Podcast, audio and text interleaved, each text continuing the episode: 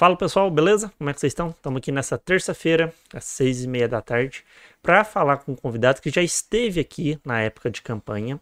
O Marcelo vai apresentar ele novamente e ele cumprindo a promessa, ele se elegeu e veio retornar para falar com a gente. Então, se você quer conhecer mais o candidato eleito, se você tem perguntas para ele, mande no chat, a gente vai fazer as perguntas ao fim. E hoje o papo é mais descontraído, a gente vai falar de vários assuntos, é, a gente até estava falando aqui em off também, mas eu vou parar de enrolação, passar para o Marcelo apresentar ele, para a gente dar início à nossa conversa. Fechou. Obrigado, Ciro, Fagner. Obrigado, nosso convidado especial, que daqui a pouco eu apresento. Obrigado a você que nos assiste. Nós retornamos agora com o podcast. Exatamente. Espero que seja muito proveitoso, tenhamos um ano brilhante, maravilhoso. E o nosso convidado, Ciro, ele prometeu na campanha que está cumprindo o que ele prometeu. Sim. E se ele vier aqui mais uma vez, que será convidado mais convidado, ele já pode até pagar uma conta, já pode sentar, Opa. pagar a conta. Obrigado. Rodrigo Lopes, ele, é, ele foi candidato a deputado estadual, se tornou deputado estadual, agora assume em 1 de fevereiro a sua, sua cadeira na Assembleia Legislativa. E ele representa não apenas Poços, Andradas e todo o sul de Minas, mas todo o estado de Minas Gerais. Então você que é daqui de Minas Gerais, ou tem parente ou algum conhecido, e queira perguntar alguma coisa para ele, fique à vontade. Ele é uma pessoa extremamente capacitada e vai estar com certeza trazendo boas respostas pra gente. Obrigado, Rodrigo. Obrigado, Marcelo, Ciro, Wagner. A gente que agradece. Uma alegria estar aqui de novo, né, no Papo de Cripto aqui com vocês, esse podcast importante, né, que tem um público qualificado e com certeza é uma oportunidade da gente debater os assuntos, como nós estivemos aqui na campanha, no momento que éramos candidatos, Apresentamos nossas propostas, respondemos questionamentos, ponderamos sobre diversos assuntos. Agora a gente vem aqui há 20 dias de tomar posse, já diplomado como deputado estadual Sim. por Minas Gerais falar do nosso trabalho, né, daquilo que é a nossa expectativa para esse primeiro semestre, o compromisso com a região sul de Minas, que é uma grande responsabilidade nossa. Nós temos principalmente aqui a micro de Poços de Caldas,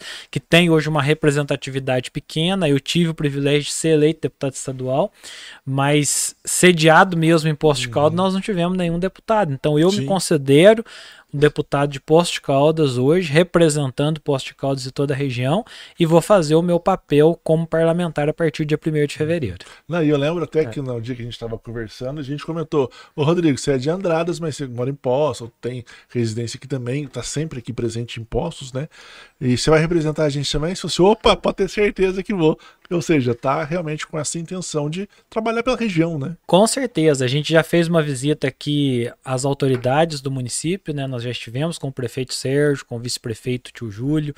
Agora o nosso amigo virou presidente da Câmara, né? O Douglas Sim, Dofuco foi o primeiro apoiador nosso aqui, se tornou presidente da Câmara. Já estivemos com ele, inclusive tomamos um café, deixar aqui meu abraço a ele, Tiaguinho, ao Sérgio do Pampa, também nosso grande amigo, prefeito, aos secretários municipais, a todas as pessoas envolvidas no processo político administrativo de Poços de Caldas, e eu tenho essa responsabilidade. Eu fui abraçado é, aqui pela população de Poços, tive aqui 1.044 votos que foram fundamentais para a minha eleição. Logicamente que a grande maioria veio de uma mobilização do partido ao qual eu pertenço, que é a União Brasil, Sim. mas eu estou aqui agora eleito para trabalhar por Poços de Caldas, não uhum. apenas pelo partido. Jamais vou esquecer aqueles que me abriram as portas e a gente tem esse compromisso, essa responsabilidade. No entanto, a gente tem um trabalho para fazer para toda a população, não é para os 1.044 eleitores, mas é para os 172 mil habitantes uhum. de Poços de Caldas e de toda a região região do sul de Minas e de Minas Gerais como deputado estadual pela Assembleia Legislativa. Rodrigo, entrando só um pouquinho nessa parte da eleição, você teve quantos votos? Ao todo nós tivemos 28.270 votos. É, foi uma eleição muito mais difícil do que a eleição passada. A eleição de, 2000 e, de 2018, nós tivemos mais de 10 deputados eleitos com menos de 20 mil votos. Dois eleitos com menos de 20. Aliás, mais de 10 com menos de 30, dois eleitos com menos de 20. Ah, sim. E nesta eleição, eu fui o único eleito com menos de 30 mil votos. Então eu estava no partido certo né, que me Olha. deu a possibilidade de estar eleito deputado estadual, é com uma votação menor, que foi um processo difícil, porque cada deputado já tem sua base consolidada. Uhum. O governo do estado de Minas, ele, como não veio de um contexto político, ele tratou todos os deputados de maneira isonômica. Com isso, o pessoal teve muita emenda parlamentar, consolidou base política, tanto que foi a maior é, taxa de reeleição da história da Assembleia Legislativa foi essa última, né? Reelegeram, é, salvo engano, 52 dos 77 deputados. Nossa. Então foi uma taxa de reeleição muito alta. É e quem não tinha mandato, como eu, que estava fora, né? Que tinha deixado a prefeitura dois anos, numa região extremamente concorrida, já visto que Posto de Caldas teve 10 ou 11 deputados Sim. estaduais, candidatos a deputado Sim. estadual, né? Então a gente vê é, essa dificuldade toda que nós tivemos e mesmo assim, graças a Deus, conseguimos a eleição. Nossa, muito E bom. qual... a primeira pergunta que eu faço é qual foi a sensação depois do eleito que saiu no dia? Olha, uma grande responsabilidade, né? Porque nós acompanhamos a apuração dos votos até até meia-noite e meia. Porque uhum. o que, que acontece? É, quando o sistema eleitoral foi apurando os votos, por volta de nove, nove e meia da noite do dia 2, é, já dava que o União Brasil tinha feito três deputados. Eu era o terceiro, apareceu a bolinha vermelha de eleito no meu nome. É. No entanto, a gente estava acompanhando uma votação ela de, de, uma maneira mais criteriosa, porque tinham outros candidatos muito próximos a mim também subindo a votação. Do União Brasil. Do União Brasil. Então, ou seja, não tinha risco do partido perder a cadeira ah, para outro tá. partido, porque não era repescagem. Era cadeira feita. No entanto, se alguém me passasse, né? E o Danilo, que, que é o nosso primeiro suplente, ele foi prefeito de Taiobeiras. E aí, quando estava em 99,96% dos votos, faltava 0,04% dos votos, 24 urnas, para ser mais preciso.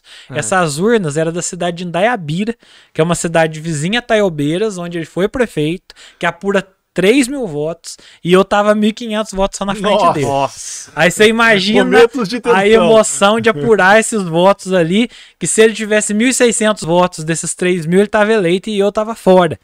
E ele teve 975. Oh. E a diferença ficou de 559 votos Nossa. na eleição. Então aí eu falo da importância, né, de cada voto. Posto de Caldas definiu minha eleição. Assim como Sapucaí Mirim definiu minha eleição, Toledo definiu minha eleição, Coqueiral definiu minha eleição. Ou seja, é essa construção e uma leitura até mais aprofundada, né? Quando eu somo a, os votos que eu tive é, de 12 votos para baixo, 1, 2, 3, até 12, deu 581 votos e a diferença foi 559. Olha. Então muitas vezes as pessoas não valorizam esse voto pulverizado, Sim. esse que veio de um parente lá de outra cidade que alguém pediu, esse voto que alguém que viu na internet votou. Alguém que talvez assistiu o nosso programa aqui, que nem me conhecia, que teve a oportunidade de conhecer, votou em mim, fez a diferença para eu ganhar essa eleição. Então, né, aí fica registrado minha gratidão a todos Olha, que participaram desse processo. A gente imagina muito a importância do voto para a eleição para vereador porque é uma Sim. eleição regional, então às vezes todo voto é muito importante. Mas a gente não imagina, às vezes, que para deputado também conta muito o voto. Exatamente, conta, faz diferença, né? Faz diferença. Caramba, Rodrigo, que legal, assim, agora, né? É, exatamente. Um, um, exemplo que eu dou, por exemplo, o deputado Dalmo Ribeiro, que teve 62 mil votos, ele perdeu a eleição por 300 votos. Com 62 mil votos, ele não foi eleito. Se ele tivesse tido 300 a mais, ele teria sido eleito. Olha, olha a importância. Sem dúvida alguma. O Rodrigo, você já está diplomado, toma posse 1 de fevereiro? Exatamente. Certo. E nessa tomada de posse, é, para quem não sabe, gente, no, é, eu não sei se é em todo lugar, pelo menos em Minas é, toma posse e já escolhe a mesa diretora. Exatamente, porque é... se inicia ali uma nova legislatura, né? Sim. É, e como que tá as alianças? É, o, o, atual presidente vai se reeleger ou já esgotou? Acho que o atual não. presidente já foi candidato o a vice. O atual né? presidente ele não foi candidato. Foi ele... candidato a vice? Não, não, não, ele não, não, chegou, ele chegou a ser pré-candidato a vice do Calil. Ah. No entanto, a candidatura não se consolidou. Veio o André Quintão do PT, que foi candidato a vice do Calil. Ah, tá, e o Agostinho tá. Patrus não foi candidato. Ele se candidatou e foi eleito conselheiro do Tribunal de Contas do Estado de Minas Gerais. Ele toma posse agora no Tribunal de Contas como conselheiro. É, então ele não é candidato, não tem como ele ser candidato. É, nós temos uma tradição na Assembleia Legislativa de Minas Gerais, pelo menos nos últimos 20 anos, de ter chapa única.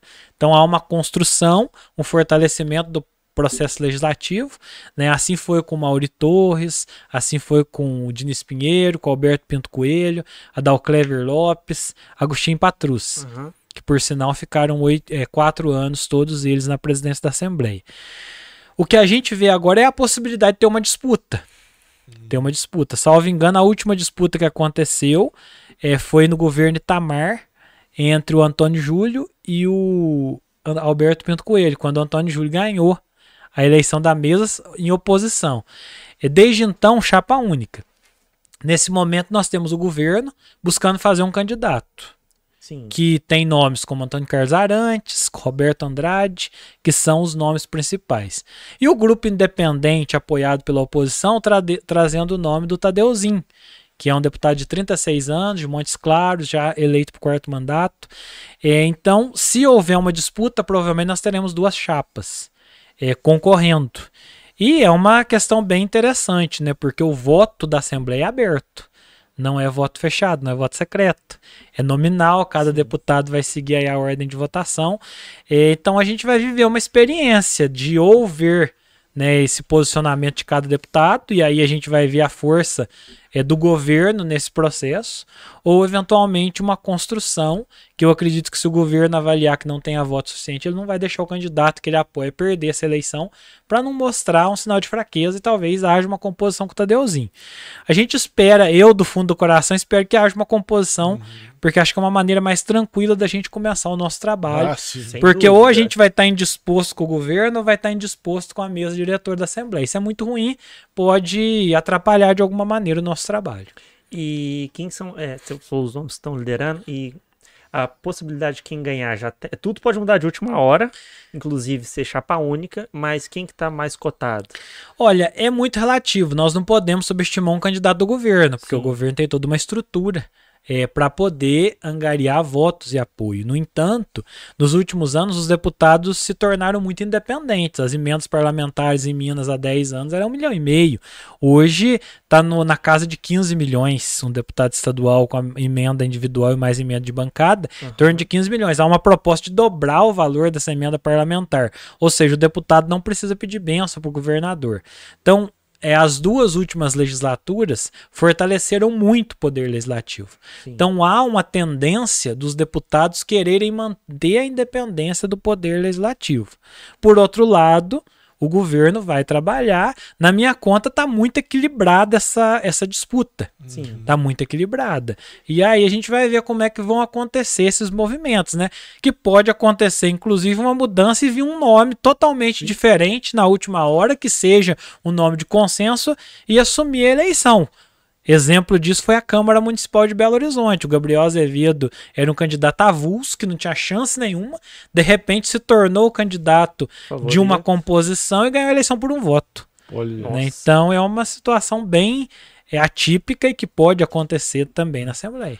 Rodrigo, o seu partido, em tese, ele já decidiu se ele é favorável ao governo, se ele vai fazer parte da oposição ou vai ser independente? Bom, o partido ele foi independente na eleição, ele teve uma candidatura à presidência da República da Soraya Tronic, que foi mais uma candidatura para marcar posição. No estado ele ficou independente, não declarou apoio a candidato nenhum.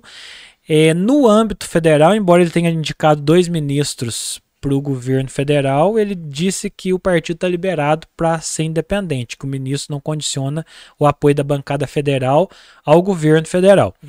No estado, as negociações estão ainda em andamento. O presidente do partido, Marcelo de Freitas, deputado federal, assim como né, o deputado Bilac Pinto, que é o secretário-geral do partido, estão em conversas. A tendência é que haja uma composição e seja a base do governo Zema, mas ainda não foi o batido martelo é, nessa questão.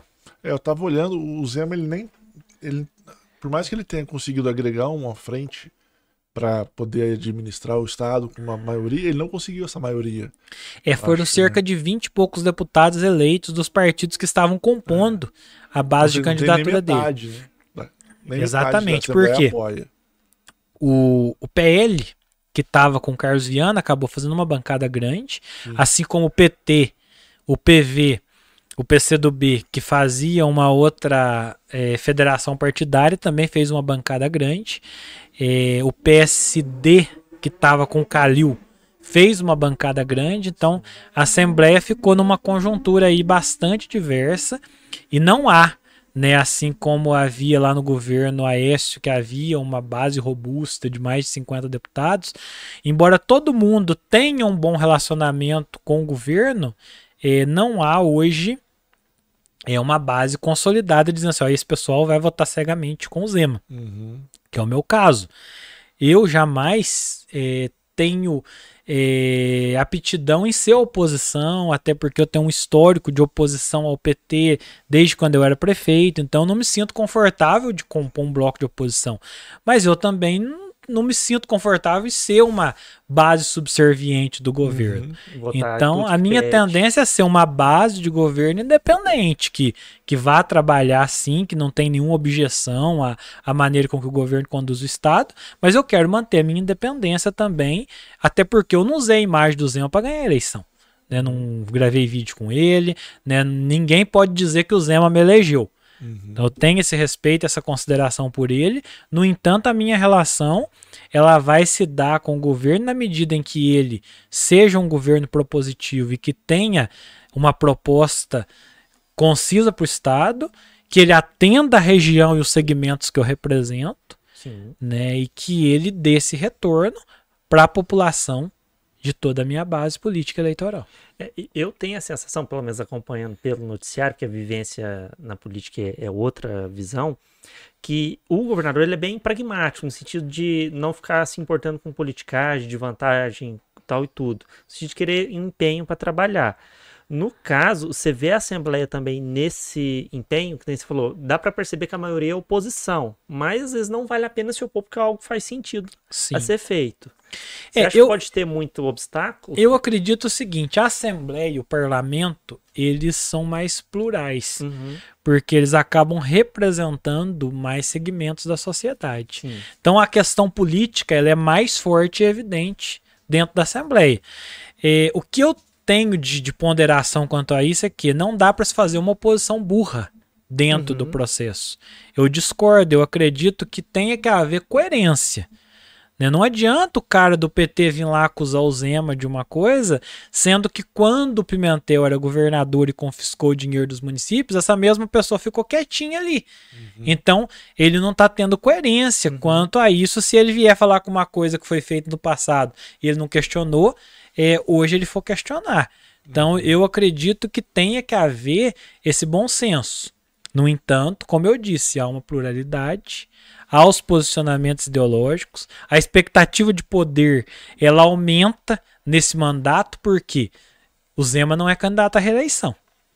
Então, quando um governador, um prefeito, um presidente não é candidato à reeleição, você abre uma expectativa de, de alternância de poder. Sim. Porque quem vier, embora tenha o apoio do governador, não é o a próprio. mesma transferência de voto que tem o próprio governador. Então, a tendência é que nós tenhamos uma efervescência política maior nessa Assembleia do que tivemos na Assembleia anterior. Entendi. Claro que é uma conjectura para daqui quatro anos, isso é muito tempo. Sim. Mas você acha que o fato do Zemo ter lançado Chapa Pura, ou seja, com Matheus Simões como vice, é um indicativo que talvez ele queira que o novo continue? Isso eu acho que fa faz parte de um projeto de poder, sim, do, do Partido Novo. Até porque se o Partido Novo perder o governo de Minas, ele acaba. né? Nós vimos aí tudo que aconteceu, mesmo Zema sendo um governador bem avaliado, ele não conseguiu eleger um deputado federal. É. Ele e fez dois estaduais, né? apenas dois estaduais que não são novos. Um é o Dr. Maurício, que foi prefeito de Ouro Fino, que não tem nenhuma é, vamos dizer, similaridade com o novo. Não, é um político tradicional. Uhum. Né? O Dr. Maurício é um político tradicional. É, é, o Zé Laviola, que é filho da Celise Laviola, eles estão na terceira geração política. O avô foi deputado, o tio foi deputado, a mãe foi deputada e ele deputado. Se não me engano, são 13 ou 14 mandatos. Então são é, dois políticos tradicionais. Não ninguém, foi o novo que elegeu, não, talvez. Ninguém que não. tenha a característica do novo foi eleito. E aí a gente vê essa discussão, é, porque tem muito né, do voto de opinião. O, o Nicolas foi um voto de opinião, o Bruno Engler foi um voto de opinião, alguns deputados eleitos. Mas na reeleição, Quando você vê aqui, ó, chega aqui, a Laura Serrano foi uma, uma ótima deputada do Novo. Uhum. Só que ela enalteceu muito o trabalho de que, ah, eu não uso a emenda, eu não uso a verba indenizatória, eu devolvi tanto, eu dei tanto de economia para a Assembleia, mas o pessoal não percebeu entrega. Tanto que ela teve uma votação pequena e não foi reeleita. Entendi. Ou seja, a grande maioria do eleitorado, ele não está preocupado se o deputado está viajando, está gastando gasolina. Ele quer saber se esse deputado está entregando resultado. Porque não tem como você executar um mandato sem ter despesa. Sim. A não ser que a pessoa seja um milionário que vai querer fazer esporte na política. Sim. Do contrário, ele gasta gasolina, gasta pneu, ele come, ele toma café, ele se hospeda, ele tem assessoria, sem assessoria não tem como trabalhar. Então, essa é a questão que nós temos que entender é o seguinte, que há muitas vezes um discurso fácil de falar assim, ó, o custo da máquina pública é muito alto. Eu concordo que há abusos em determinadas situações, mas se você comparar muitas vezes o resultado que esse deputado, que esse governador, que esse prefeito está prestando, em detrimento da despesa que ele está é, dando ao Estado, o benefício é muito maior do que a despesa. Então a gente tem que entender isso, né? Se alguém não produz, isso é numa empresa. Uhum. Se você quer ter uma empresa pequena, você tem uma despesa. Se você quer ter uma empresa grande, a despesa tua aumenta, é proporcional Sim. àquilo que você quer entregar, aquilo que você quer movimentar. Né? Então eu, eu entendo que na política não é diferente. E eu tenho uma característica seguinte: eu venho, não tenho vergonha nenhuma de dizer que eu acredito na política, na boa política, como uma construção. A política é a arte de dialogar, de derrubar barreiras, de fazer composições. É, mas eu tenho um viés técnico que eu considero importante. Por isso a minha assessoria ela vai ser uma assessoria mista. Ela vai compor uma ação política que vai manter as nossas bases, relacionamento com prefeitos, vereadores, mas ela também vai ter uma parte técnica. Qual que é essa parte técnica? Nós vamos ter uma assessoria focada em desenvolvimento econômico e turismo, para atender toda a região. Sim. E nós vamos mapear aqui, ó, nós, o Rodrigo vai atuar em 50 municípios. Tem uma empresa querendo vir para o sul de Minas. Nós vamos mapear qual município que tem é, a, aptidão, aptidão para receber aquela empresa. Capacidade também, Capacidade, organização, o interesse do prefeito de estar tá oferecendo os benefícios que essa empresa queira. Por incrível que pareça, nós temos muitas empresas daqui da nossa região que elas não ampliam e não expandem, porque às vezes a, o empresário é um empresário familiar tradicional que não tem é, familiaridade com o mecanismo para se obter um crédito no BDMG, para buscar um incentivo no INDE. Ele não consegue, às vezes, fazer um plano de negócio. Isenção ele... fiscal. Exatamente, buscar isso. Então a nossa assessoria vai fazer isso, vai dar esse suporte, vai fazer esse link é, entre o INDE, entre o BDMG, entre a própria é, o Invest Minas, que hoje é um órgão que está captando empresas e trazendo para Minas Gerais, e da mesma forma o turismo.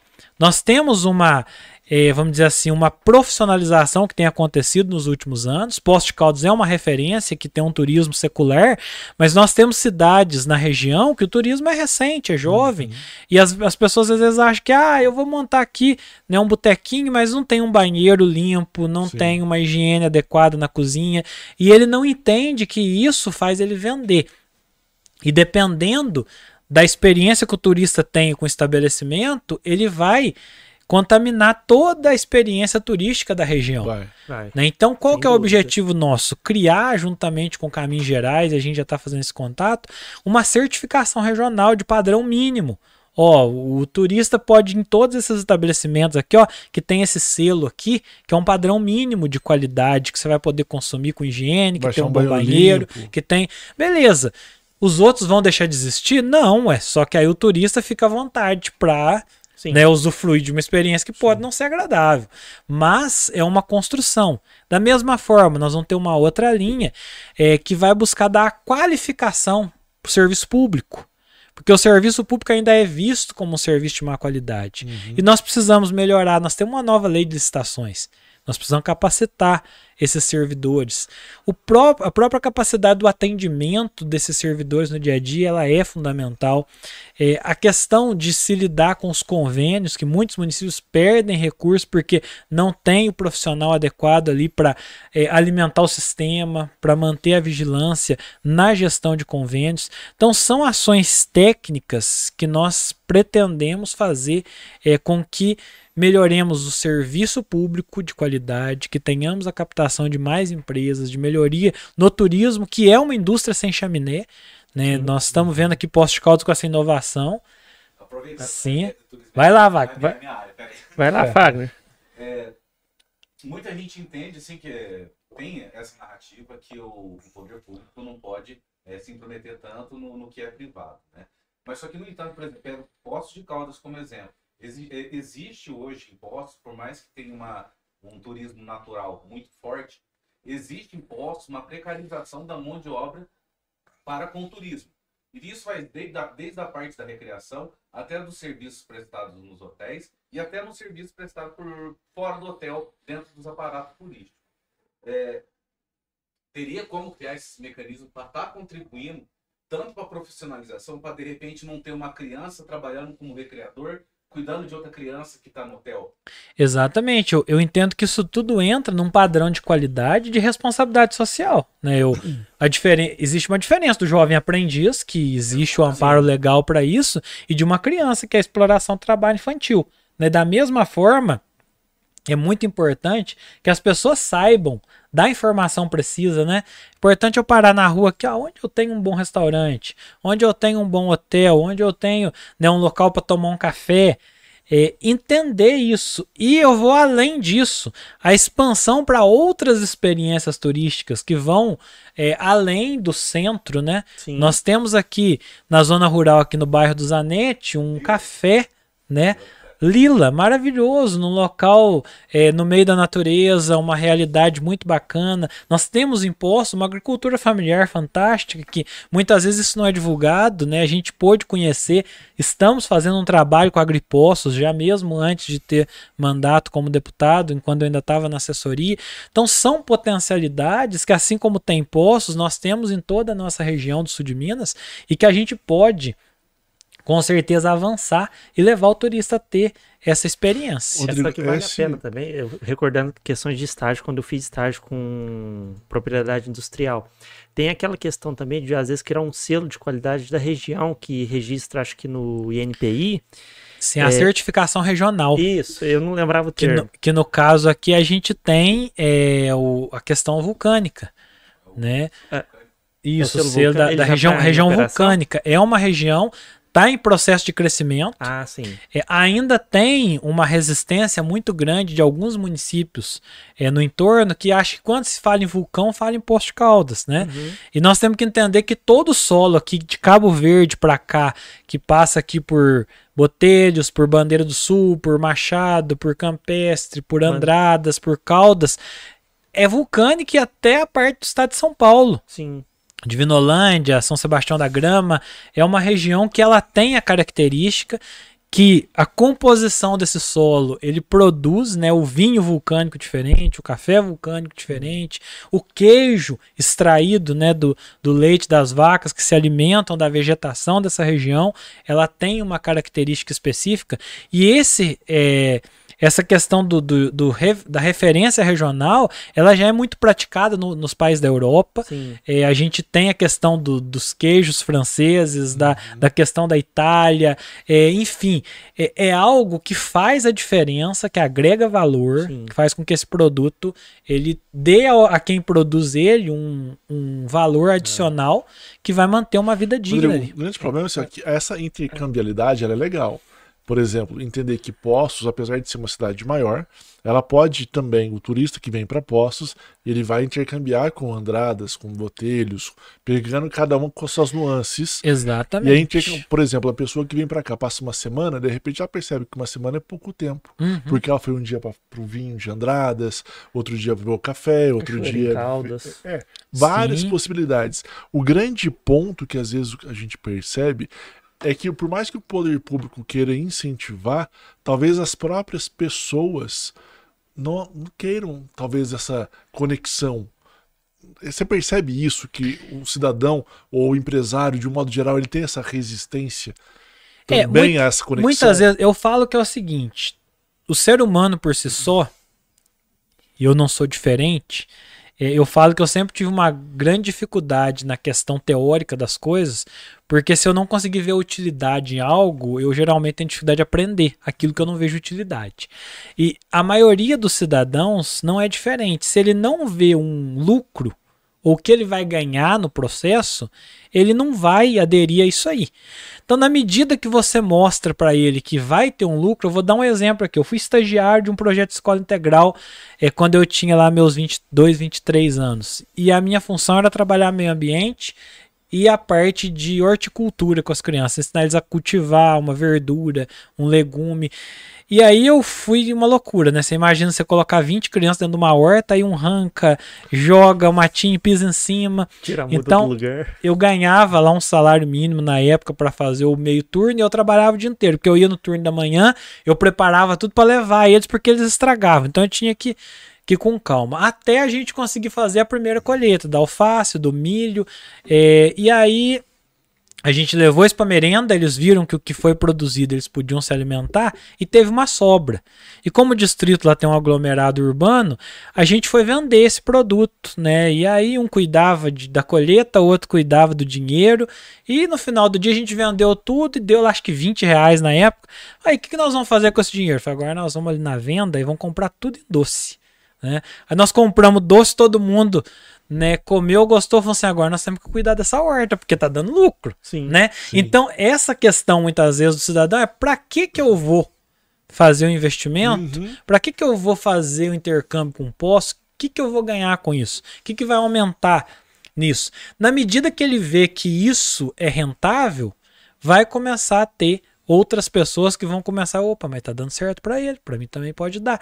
É o exemplo que eu dou, por exemplo, quando a gente foi receber a Fonte Verde, que é uma indústria do agronegócio instalada em Andrades, eu era prefeito na época, e eles apresentaram pra gente uma tecnologia holandesa, é, com tudo uma questão mecanizada, com climatização, com sombreamento, com isso, com aquilo, com aquilo. Não existia isso no Brasil. E aí, de repente, os empresários vieram para cá, eles não pediram terreno para a prefeitura, eles só queriam a isenção do, do benefício lá do imposto de, de importação, que é o ex-tarifário, uhum. e eles queriam a isenção do ICMS desse produto, que o Estado estava cobrando 2 milhões de reais de ICMS do equipamento que eles estavam importando. E foi uma luta grande na época a gente buscar é, esse incentivo. Conseguimos, fomos ao Midink na época, conseguimos é, a isenção. Eu estava numa linha de oposição ao governo do estado, que era o Pimentel, mas eu achei um, uma funcionária técnica dentro da Secretaria de Fazenda, conseguimos apresentar, defendemos. Gente, vocês não estão renunciando receita de algo que não existe. Se a empresa não vier para cá, uhum. logo não gera isso, não, vocês não estão renunciando. Sim. Né? Vocês ou você renuncia, incentivando. Ou eles não vêm. Exatamente. É e na medida que você tem uma empresa dessa aqui, quantos empreendedores do agro do Brasil vão sair daqui para ir na Holanda conhecer a tecnologia? Muito poucos. Agora, na medida que você tem aqui uma empresa do agronegócio 4.0 funcionando bem, e aqui, ó, o pessoa de Caldas, de Posto, oh, eu vou lá conhecer. Oh, beleza, sou empreendedor, eu vou começar a fazer isso. Por quê? Os caras têm lá uma estrutura que produz sete vezes mais do que o convencional. Eles não usam uma gota de água que não seja a água da chuva, que cai lá. Eles não usam um, um, uma gota de terra, eles produzem tudo na lã de rocha. Eles têm a questão do, do, do carbono que faz todo o processo de climatização. E de repente eles precisam ampliar porque tem gente na fila de espera para comprar o tomate deles que não tem agrotóxico. O pão de açúcar quer vender o tomate deles. Então eles criaram uma marca na medida, beleza, se dá tomate, também dá pimentão, também dá morango, também dá uva, também dá. Ou seja, olha a gama de, de possibilidades que nós temos a partir de uma empresa que veio, que o governo não investiu um centavo além dos benefícios fiscais que ele deu. E que nós temos aqui uma planta hoje em funcionamento aqui, que entrou no Brasil pela nossa região.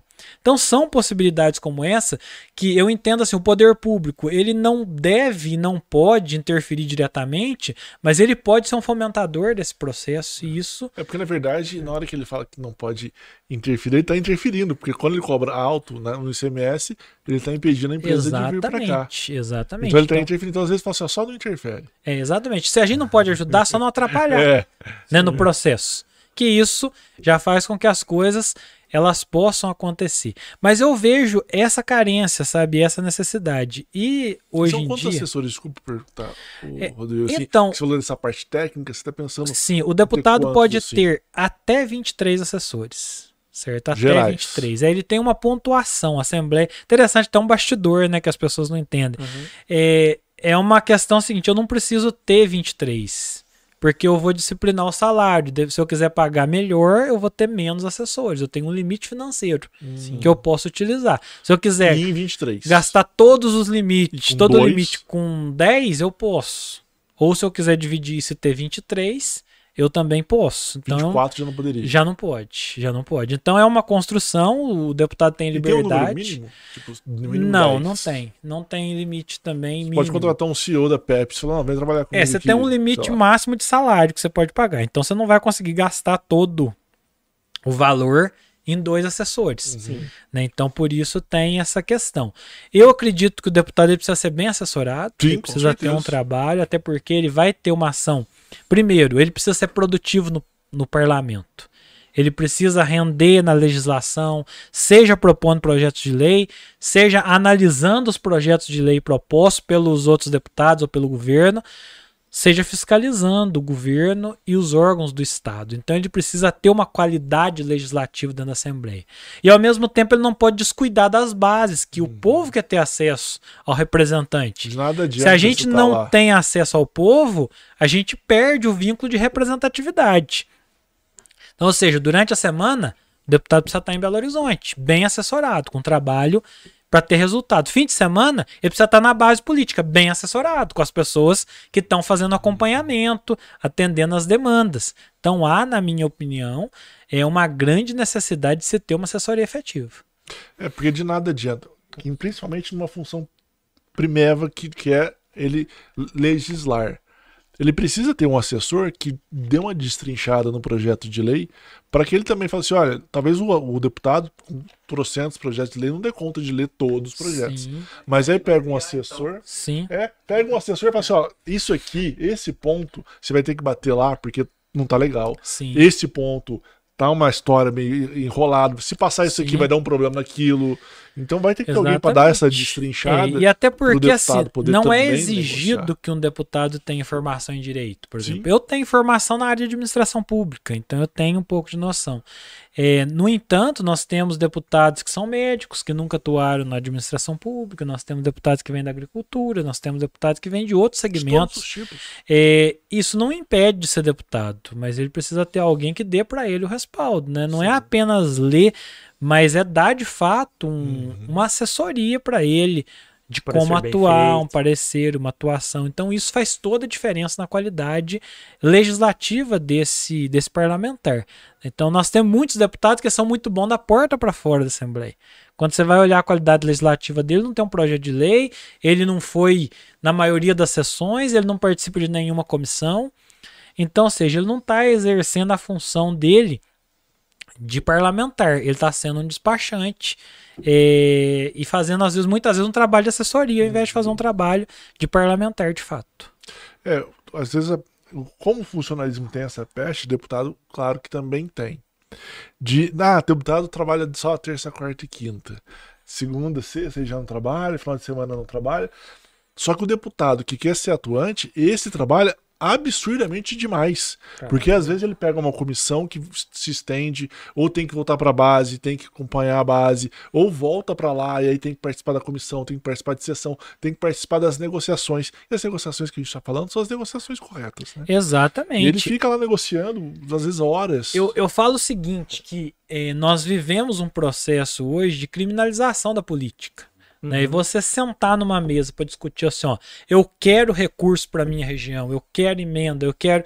Tá achando que tá roubando já, Não, mas o orçamento secreto e essas narrativas que se cria, é, lamentavelmente, na política.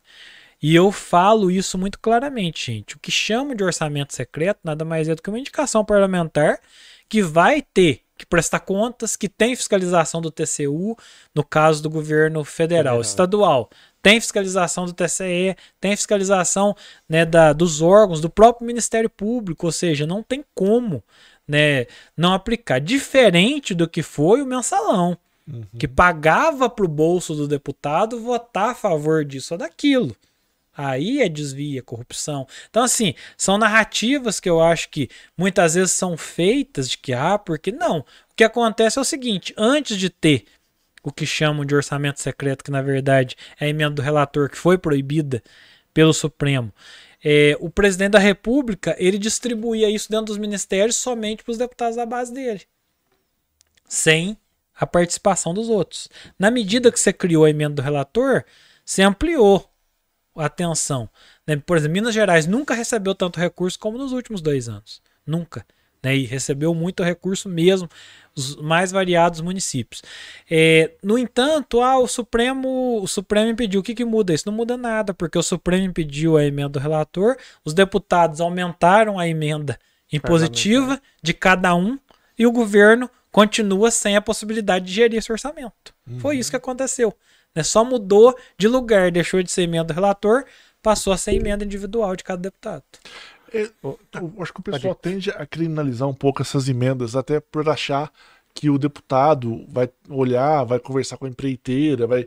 Na verdade, ele é o que menos tem acesso, em tese, a qualquer negociação. No máximo que ele faz é indicar: eu quero que construa um hospital na cidade tal. Ponto. É, exatamente. Nós... Quem vai fazer a licitação, quem vai fazer tudo é o executivo. É, nós não podemos dizer que não tenha. Sim. Né, que a gente viu aí todo um esquema de corrupção que existe. No entanto, é algo muito vulnerável. A pessoa que deseja ir por esse caminho, ele vai estar, tá, o deputado, no mínimo, ele vai ter que ter é, um conchavo com o prefeito, com a equipe de licitação e com a empresa que eventualmente estiver executando. Exatamente. Já dá formação de quadrilha. Né?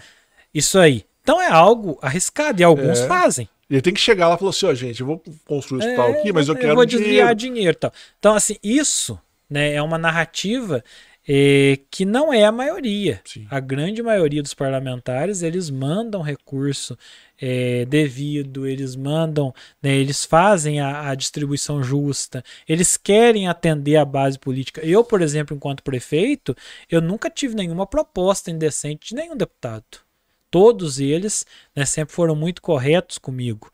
É, então, assim, isso é muito relativo, é, isso pode, né, não vou dizer que não aconteça, mas nós não podemos criminalizar e, e achar, né, por exemplo, se eu falo que o prefeito de Posto de Caldas pode fazer a gestão de um orçamento de um bi por ano, será que ele não pode gerenciar um, uma destinação de 500 mil reais?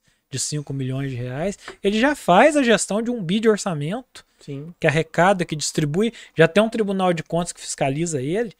Então a gente Sim. cria. E muitas vezes uma outra questão é que se criminaliza o prefeito da pequena cidade, como se ele fosse menos prefeito do que o da cidade maior. Ele tem que ter as mesmas prerrogativas. Uhum. Ele foi eleito para o mandato, o prefeito de Bitura, o prefeito de Poços, o prefeito de Belo Horizonte, são prefeitos. Né? Não muda a condição de cada um. Então, assim, se a gente acha que o município com menos de 10 mil habitantes não é bem gerido, então nós temos que dizer que eles não podem ser município. Agora, na medida que eu os reconheci como município, é, o prefeito e os vereadores desse município eles têm a mesma prerrogativa dos municípios maiores. Uhum. E é algo. Eu só queria complementar com isso que a gente tende a, a levar para esse lado negativo, mas tudo bem fiscalizado. O, correto é um pouco isso, porque quem está lá na base conversando e percebendo a carência é o deputado. Sim. É ele que está conversando com a população, falando assim: a gente precisa disso, a gente precisa daquilo, a gente precisa daquilo Sim. outro. Então, e dar autonomia. A intenção é essa. Exatamente. Quem gere o orçamento não é executivo. O executivo Sim. executa. Quem gere o orçamento é deputado.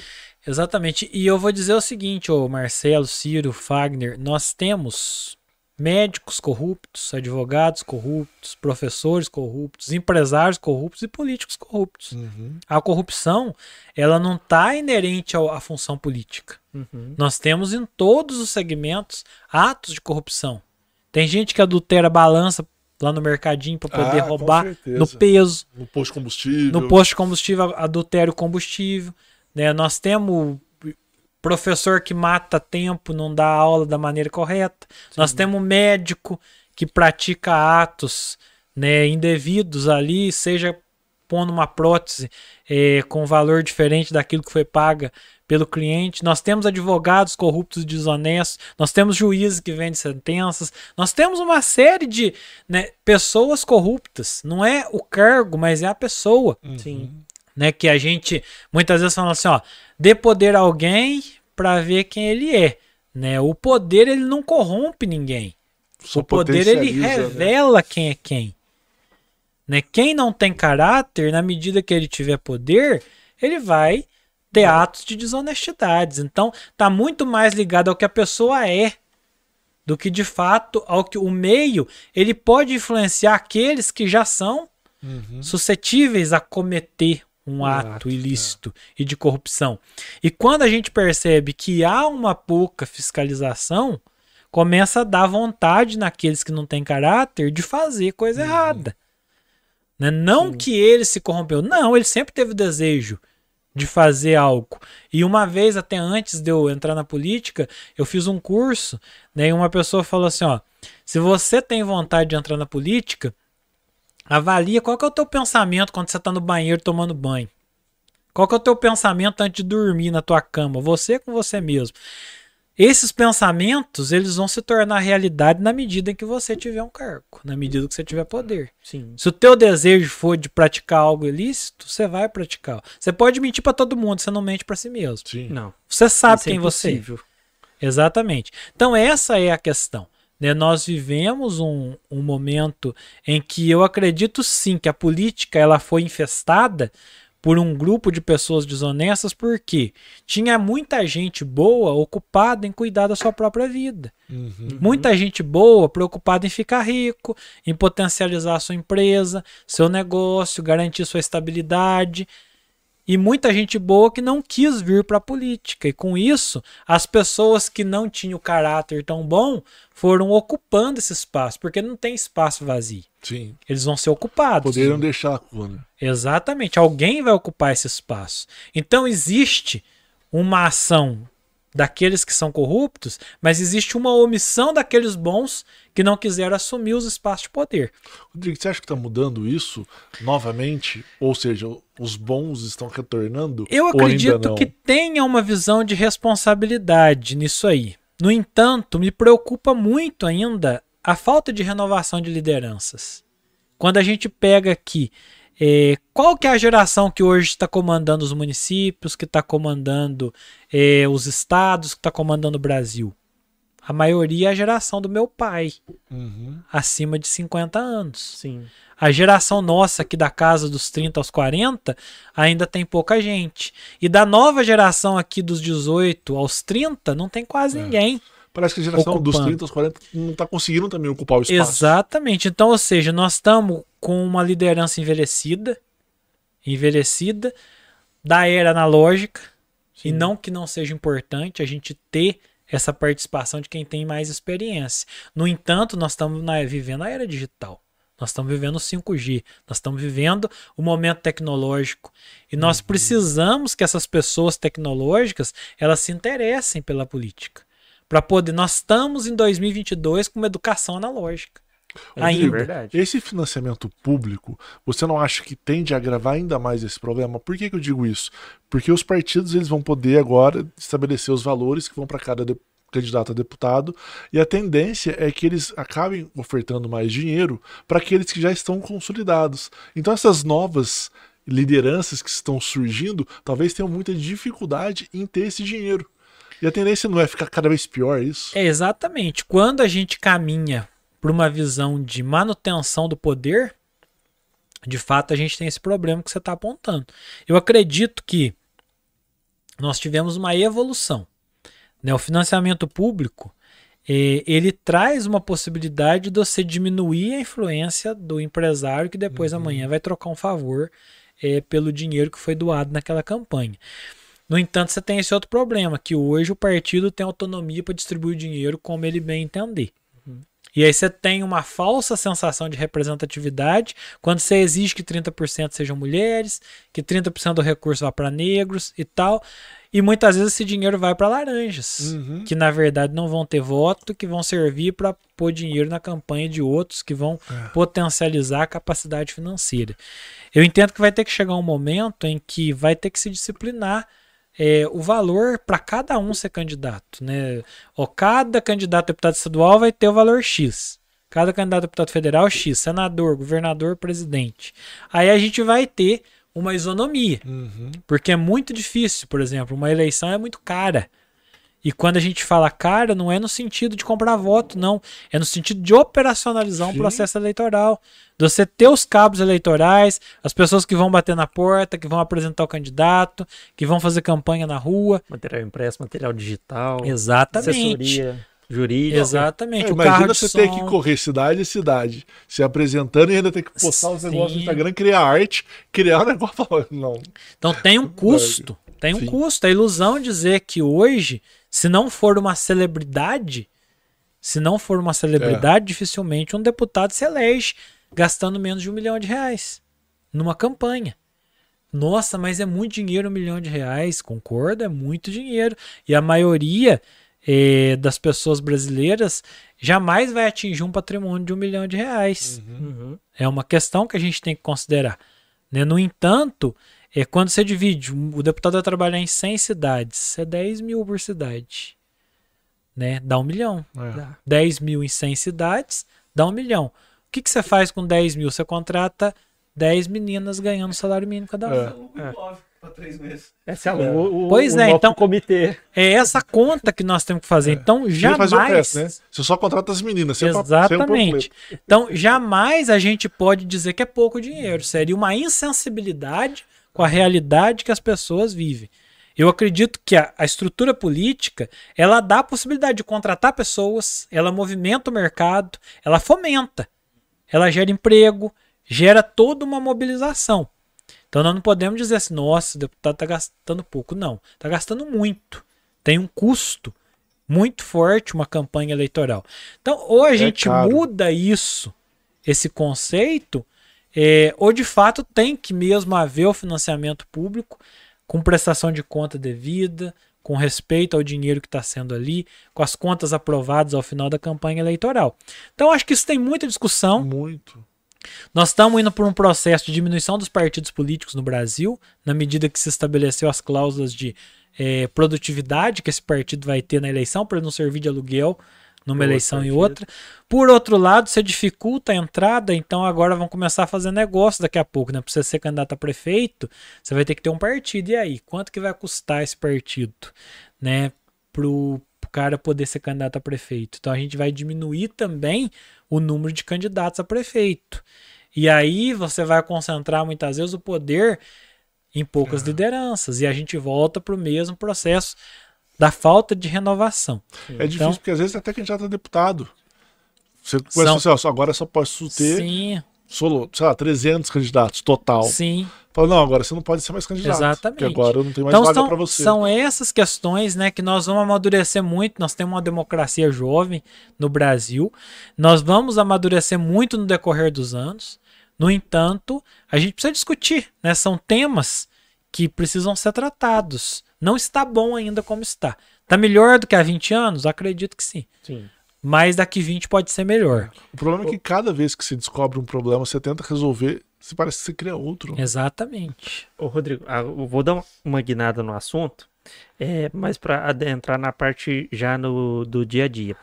Tomado posse, é, quais são os trabalhos que já, já aparecem em pauta para se discutir em, em, relação a Minas? Bom, no caso de Minas, a gente tem aí um assunto que ficou cozinhando durante quatro anos, que é o regime de recuperação fiscal Sim. do Estado de Minas Gerais, que ele é fundamental hoje, até porque o governo não está pagando a dívida há mais de quatro anos sob o peso de uma liminar, que ela pode ser derrubada a qualquer momento. Se essa liminar cair, o governo não paga o salário do funcionalismo. Aí volta o parcelamento tudo de novo. Exatamente. A dívida hoje, salvo engano, ela está chegando perto da casa dos 300 bilhões.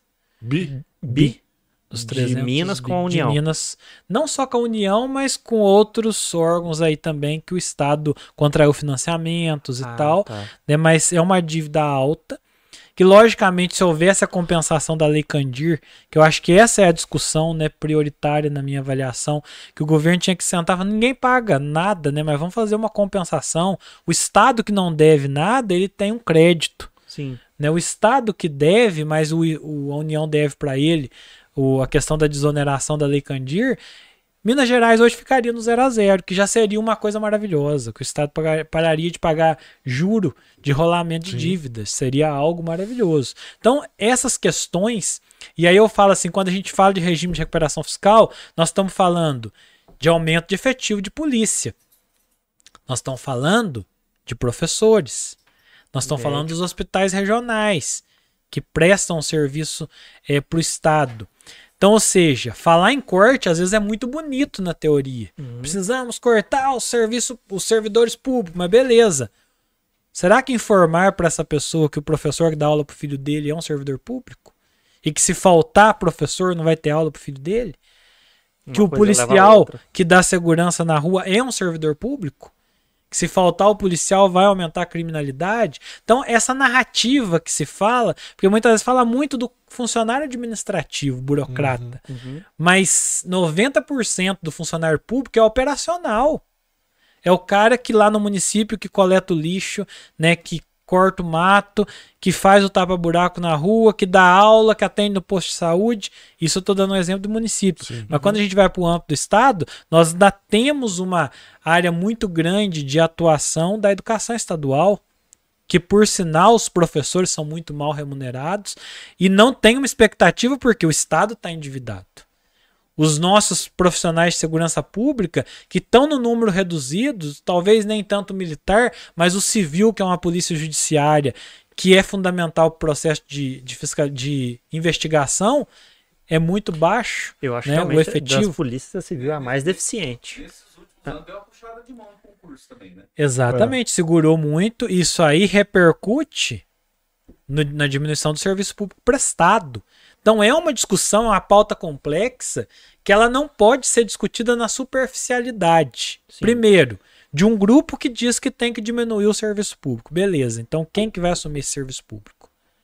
Porque ele tem que continuar sendo prestado. Rodrigo, o que eu percebo é que assim, ó, realmente há, há tempos em que houve uma contratação exacerbada de servidor público. Então tem setores, talvez administrativos, que com três servidores solucionariam o problema. Tem 12 tem 10. Sim. Tem setores que realmente às vezes precisaria de 5, tem 2. Sim. Como é que faria, de repente, um estudo aprofundado para falar, não, esse setor pode ter 3, esse pode ter 5, esse pode ter 2? Porque é só assim que você consegue isso, realmente falar. Isso é o processo de gestão. Né? No ponto de vista hoje da parte administrativa, nós temos muitas ferramentas de inteligência artificial que elas diminuem muito o número de servidores ali. Enquanto que muitas vezes o operacional, por mais que a gente tenha a telemedicina, por mais que a gente tenha a tecnologia da informática, mas ninguém substitui um professor numa sala de aula, um médico no consultório, num processo cirúrgico, por exemplo. Sim, sim. A gente tem ferramentas que dão celeridade, é. que aumenta a produtividade. A telemedicina tende a ajudar. Exatamente. Mas são, não, não são ferramentas, tantos. né? Não dá para substituir. não vai chegar no OBS. Exatamente, é. exatamente. Agora, quando, na parte administrativa, você tem muita inteligência artificial que pode cortar caminho, diminuir.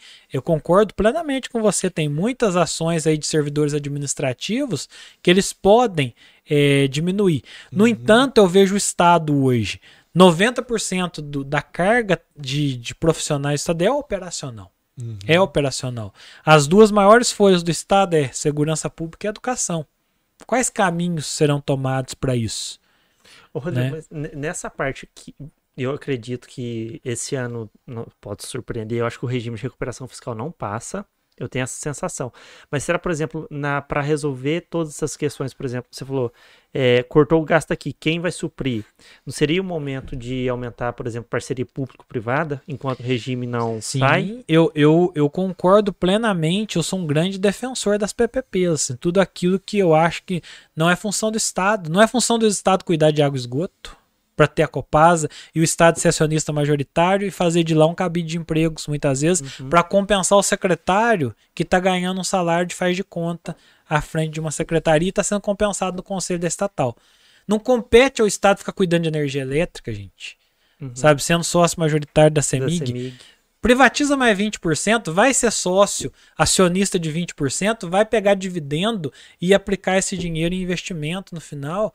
Deixa a iniciativa privada cuidar da CEMIG, deixa a iniciativa privada cuidar da Copasa, cria uma agência reguladora de fato eficiente, que não seja como hoje a Ersai, que infelizmente ela não tem uma independência para fiscalizar, porque ela também é um órgão do governo e o governo é administrador. O governo é. fiscaliza ele, que é o administrador. Se eu entrego a administração de fato para iniciativa privada, e aí o governo vai fiscalizar. Então, a tendência dos próximos anos é aumentar a privatização do serviço público Sim. e aumentar a regulação. Você acha que essa é. nova Assembleia permite isso? Porque o Zema está tentando isso há quatro anos, mas eu acredito que sim, mas, o Marcelo, eu acho que é mais, muito mais uma falha de comunicação do governo, de entender e de discutir isso com os deputados e de chamar para conversa e de apresentar os resultados, do que propriamente da conduta. A Assembleia não, não tem como ser contra uma coisa boa, uhum. sabe? Na medida hoje o governo tem uma rede de comunicação forte, mas eu critico, por exemplo, quando a gente fala das concessões das nossas rodovias que foi feita aqui. Qual foi a participação do legislativo nesse processo? Teve deputado que foi lá bater o martelinho, mas não contou pro povo que eles vão pagar 8,30 no pedágio. Certo? E aí a gente fala de uma concessão de rodovias aqui na nossa região, que vai ter oito pedágios de 8,30 cada um. Para eu ir daqui a Itajubá, eu vou pagar três pedágios de 8,30 cada um. Daqui a Pouso Alegre, dois pedágios de 8,30. Daqui a Andradas, um pedágio de 8,30. Quem quiser ir de Ouro Fino a Monte Sião, um pedágio de 8,30. Quem quiser ir de Cachoeira de Minas a Gonçalves, mais um pedágio de 8,30. Se eu quiser até Gonçalves, paga uns três. Pois é, e aí a gente fala o quê? Meu Deus do céu. Sabe, o Estado, além de permitir 8,30 no pedágio, ainda vai dar um patrocínio de 350 milhões nessa concessão. Então não seria melhor ter feito uma modelagem de manutenção, baixado esse pedágio para 3, 4 reais, numa modelagem de manutenção, e previsto na modelagem que os investimentos seriam aportados pelo governo? Que aí o governo, de acordo com o caixa que ele tem, ele vai passando para a concessionária, ó, oh, esse ano nós vamos fazer é, 10 quilômetros de terceira faixa. Ó, esse ano dá para fazer tantos quilômetros de asfalto novo esse ano e a concessionária executar isso. Então é uma questão dessa discussão. Existem maneiras e maneiras de fazer uma concessão. Sim. Por que, que hoje a Fernão Dias paga 2,70 no pedágio? Começou com um real na época da concessão. Uhum. Porque o governo fez toda a estrutura de investimento. Uhum. E foi feito um contrato de manutenção da rodovia. Entendi. Manutenção da rodovia. Não sabia disso. Então são, são os modelos de concessão. Estado de São Paulo, a grande maioria das concessões, primeiro se executa a obra, depois faz a concessão para manutenção. E o Estado de São Paulo adotou uma outra conduta, que carro, salvo engano, com mais de 30 anos já não paga mais IPVA. Por quê? As estradas estão sendo mantidas pelos pedágios. Salvo engano, não tem taxa de licenciamento no estado de São Paulo. Não tem. Assim como em outros estados. A taxa de Itamar, né? Então, são essas discussões que é o que eu falo. Né? Nós precisamos ter qualidade legislativa para debater. Nós precisamos ter deputados que dominem ou que tenham assessorias que dominem esses temas. Porque não adianta ir lá bater martelinho e falar assim, agora concedeu, vai resolver. E tem um monte de gente aqui do sul de Minas achando que nós vamos ter as rodovias do estado de São Paulo. Uhum, e vai uhum. ser um escândalo quando a gente começar a andar em rodovia simples e pagando 8,30 de pedágio. Certo? Aí vai virar em cima de nós nessa legislatura que não participamos desse processo de concessão. Mas tem chance da, eu, é, da legislatura rever o processo? Não, porque já foi assinado, homologado e parece que a concessionária já toma posse a partir de 1 de fevereiro. Ou seja, nós é. vamos ter que ficar mediando negociação e o Estado não tem uma agência reguladora para essas concessões. Uma coisa que me lembra isso é a concessão da rodovia lá de Passos, que é pista simples e tem pedágio é me aquele mesmo modelo. É aquele mesmo modelo? É aquele mesmo modelo. Uma coisa que você resolveu foi um trevo que ligava a Furnas. Aquilo era um desastre. Aquele trevo ali em Alpinópolis, entre Alpinópolis e Passos, Isso. que foi feito um trevo ali, melhorou, fez a duplicação dentro de, dentro de Passos. Tá fazendo a duplicação para atravessar o município de Piuí. Mas um trevo é muito pouco. É, é né? muito pouco porque não, eu digo é um ponto sensível. É uma concessão de 20 anos já. Sim. A concessão foi feita em 2002, se não me engano, a primeira PPP do Brasil. É a MG 050. Então, então já tá para vencer esse ano. Possivelmente lá seja de 30 anos, eu não sei exatamente. Mas tem renovação mas, também, né? Pode ter renovação e tal. Mas é o que eu digo para você, gente, se nós se o estado tem concessão desde 2002, já deu para duplicar faz tempo. Aonde tá a agência reguladora do serviço de concessão das rodovias do estado? Ah, mas tem a NTT, Agência Nacional. Eu quero estadual, né? Certo? Nós precisamos ter uma estrutura. Na minha opinião, e pelo que eu conheço da legislação hoje de concessões de PPPs, antes de eu fazer a concessão, eu tenho que dizer quem é a agência reguladora. Agora, vocês me desculpem, mas a agência nacional não tem como prioridade as concessões estaduais, mesmo que o Estado tenha um convênio com elas.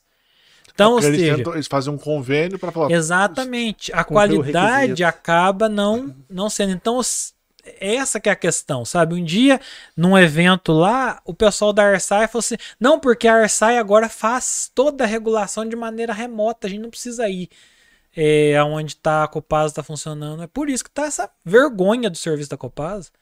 Não é porque eles estão fazendo regulação lá de Belo Horizonte. Sim. Eles não estão vindo ver a cor da água, a qualidade, se tem água, se não tem, é, a qualidade do tratamento. Né? Anda na cidade e vê como é que tá lá, o rio. no Carmo, é. uma vez teve um problema danado com a qualidade da água do Copasa, mau cheiro. Exatamente. Então, então muitas vezes a, a, pessoa fala assim: ah, a cidade tá com 100% de esgoto tratado. Ah, gente, eu vou olhar o rio para ver a cor que tá a água do rio. Né? Em período não ser chuvoso. Pra gente ver qual que é a intensidade do esgoto e se de fato, só de você olhar o aspecto ali, você não precisa fazer muito exame para saber. Uhum. Se você fizer o exame, então você vai ter a questão minuciosa. Né? Mas essa é a questão né, que eu sou totalmente a favor. Acho que serviço de educação, serviço de saúde, segurança pública, na minha opinião, ainda não deve ser privatizado. Uhum. Mas os demais serviços, eu concordo plenamente, desde que nós tenhamos uma regulação. Uhum. Porque do contrário, vai ficar pior. Ah, sim. Vai ficar pior, nós não vamos pagar por um serviço pior do que estava sendo prestado. Então, essa é a minha visão. Eu acredito, Ciro, que há sim espaço para o governo aprovar essa pauta esse ano. Certo. De regime de recuperação fiscal. Desde que haja um empenho, um diálogo quanto a isso. Você acha e esse, que tá tendo esse empenho não? Eu, eu assim, vai depender é de como. Você tá vendo de fora. Eu tô vendo é. assim hoje, como que o governo vai conduzir essa eleição da presidência da Assembleia. Certo? Da maneira que ele conduzir, vai definir o que vai ser o futuro do governo. Porque hoje o regimento interno da Assembleia, ele é pró-oposição. 10 deputados de oposição bloqueiam a pauta do governo por um ano. Certo? Uhum. 10 deputados de oposição. Só o PT tem mais que isso.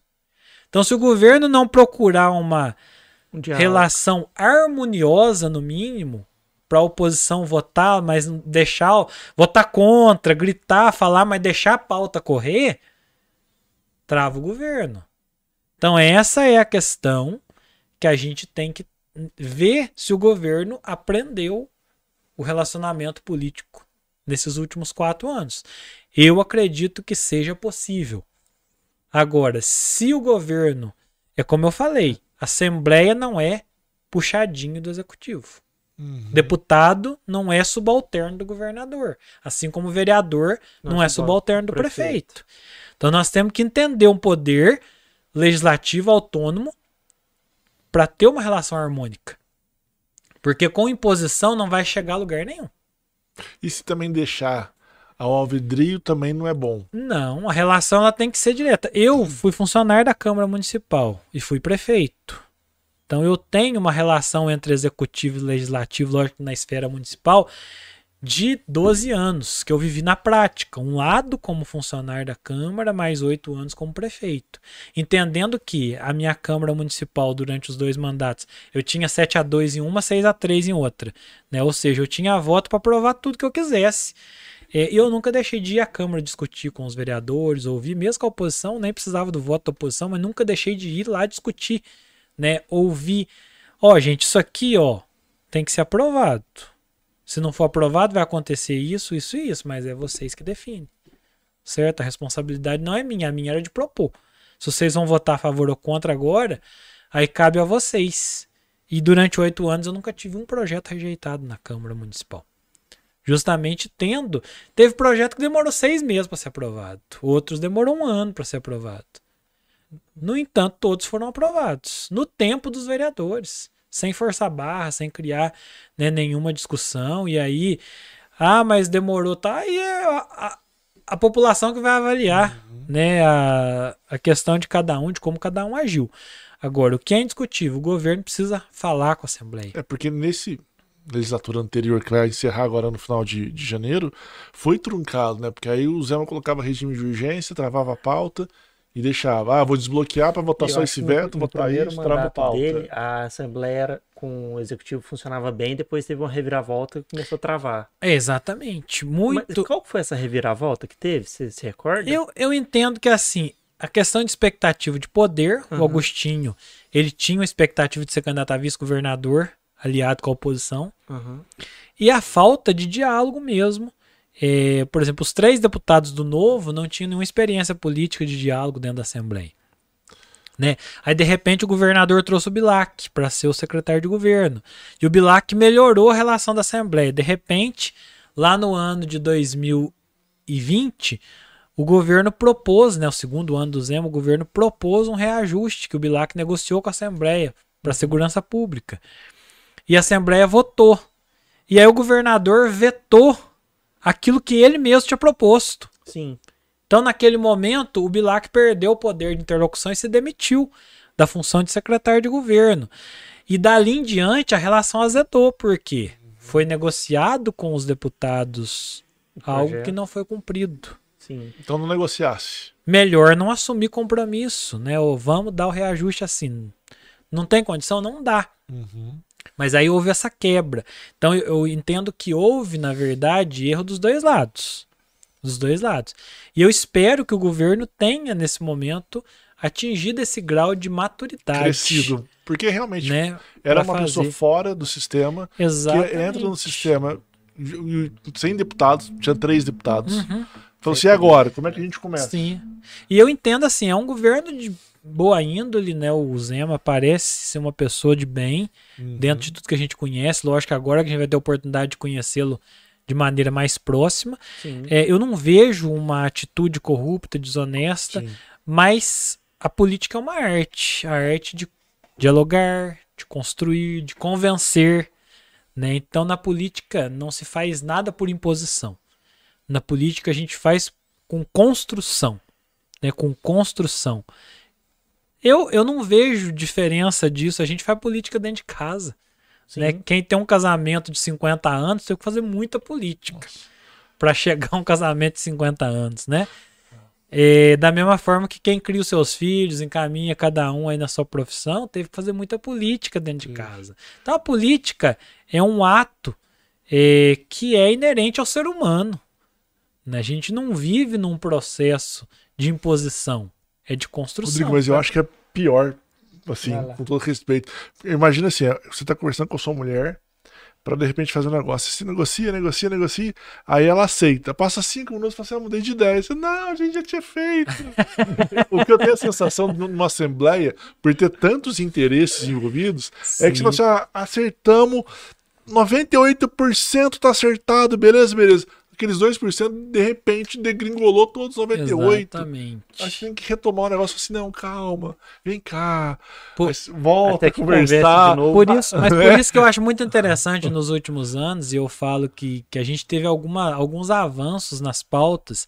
É, eu acho que o legislativo que foi muito travado durante muito tempo, e é o que eu falo, com toda a minha discordância de, do modus operandi de vida, de prática do Eduardo Cunha, mas ele foi um cara importante dentro do Parlamento Nacional, que ele agilizou muitas pautas que estavam engavetadas há muitos anos, eh, e usando um estilo de votação que aprovava um texto base, e depois os destaques e as emendas, elas eram votadas separadamente.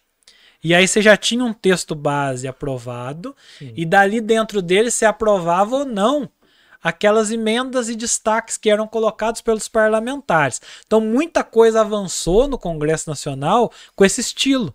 Porque enquanto você condicionava 1% e perdia 99%, né? Quer dizer, eu aprovei 99 e agora eu vou discutir 1%. Sim. Se passar, bom. Se não passar, é, porque resolveu. Você tá tentando passar é. todo o blocão. Exatamente. Aí o cara trava porque aquele negocinho ele não quer. Exatamente. Então esse negocinho vai ser é. discutido separadamente. Então eu vejo que é uma evolução. Que hoje o Congresso Nacional tem essa maneira de atuar e nos últimos 5, 6 anos, que foi possível votar uma reforma de Previdência, uma reforma trabalhista, o teto de gastos. Então, tudo isso foi construído na medida em que se estabeleceu uma norma de votação que fez com que o texto base eh, fosse priorizado em é, detrimento do, se tentar conseguir um consenso num bloco gigante é, é muito difícil. difícil. Exatamente. Falo assim, isso aqui todo mundo concorda? Concorda. Então, aí realmente, se você quer lutar pela sua, sua pauta, uhum. é um destaque tal e pregue o book.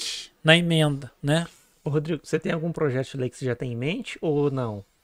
Bom, a gente tem algumas pautas específicas, né, que a gente tem que analisar. Uma delas é essa questão da, da no, do novo cálculo do é, ICMS, considerando o valor adicionado é, fiscal, né, que foi estipulado por uma legislação federal, por uma emenda constitucional, é, que 10% tem que ficar pra, como critério de educação.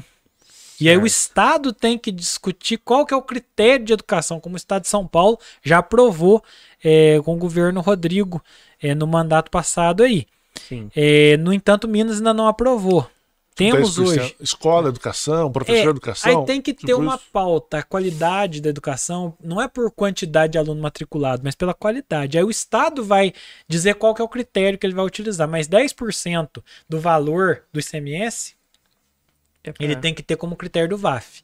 Minas Gerais a gente tem ICMS cultural, ICMS turístico, ICMS da lei é, Robin Hood, que é de, né, de interiorização, ICMS ambiental, ICMS por presídio, uma série de, de de questões ICMS para cidades que têm mais de 500 mil habitantes, para cidade que tem menos de 50 mil habitantes, e assim a gente tem uma série de critérios. E 75% do ICMS ele é, ele é dividido de acordo com o, VA, o VAF, que é o valor adicionado fiscal, ou seja, de acordo com a quantidade de empresas e de faturamento que essas empresas têm em cada um dos municípios. Então isso foi baixado agora com a possibilidade mínima de 75 para 65. Não quer dizer que não possa ter 75, que não possa ter 70, Sim. mas não pode ser menos de 65 o critério do VAF. Tem uma margem. É, com isso, a gente tem que avaliar uma regra de transição, porque um município que ele se industrializou, que ele gerou emprego e tal, ele está com um VAF lá em cima, de repente diminui 10% do ICMS, você tira tudo do VAF, você vai prejudicar de morte um município que investiu nisso. Sim. Você vai beneficiar o município pequeno e menor, isso é muito importante, e a gente vai defender, porque eu sou um deputado com a pauta municipalista, mas você tem que criar uma regra de transição. Porque senão você coloca em crise um município que fez um investimento durante anos. Uhum. Então nós temos que tirar um pouquinho desse município que está com o VAF lá em cima, mas nós podemos tirar também dos maiores municípios que tem o termo de população, os acima de 500 mil habitantes, é, o critério de população, transformar isso na educação. Então essa é uma proposta que nós vamos apresentar, é, porque já tem um projeto em trâmite do deputado Zé Guilherme, mas nós queremos participar dele dando uma contribuição pela minha experiência de prefeito uhum. e dessa conjuntura de cálculo de VAF. Uma outra questão que nós vamos trabalhar fortemente é na questão é, da diferenciação dos produtos é, de Minas Gerais. Um deles, por exemplo, o vinho, que hoje tem uma taxação de CMS de 28%. E o estado de São Paulo zerou o CMS do vinho. Cachaça entraria também? Uma também pauta? é uma pauta importante das bebidas. É, isso valeria para o produto produzido em Minas Gerais. Sim. Né? Nós, nós temos que garantir que o nosso produto ele tenha uma competitividade melhor do que o produto que está sendo importado, seja de outros estados, seja de outra, outros países, como Sim. o caso do vinho e de outras cachaças aí. É, então, com isso, você dá uma preferência para o produto aqui da terra. Né? Então, são ações como essa. Não dá, por exemplo, é, a, a, questão da, da Liga de, de Cervejas aqui de Posto de Caldas, eles conseguiram já um regime especial de tributação porque não é justo a cerveja artesanal de Posto de Caldas ter a mesma tributação da Ambev, uhum. por exemplo. Então são questões é, que estão nessa linha aí tributária que eu pretendo legislar nesse sentido como deputado. A gente já está é, analisando esses termos, né? E buscar esse fortalecimento do setor produtivo em Minas Gerais.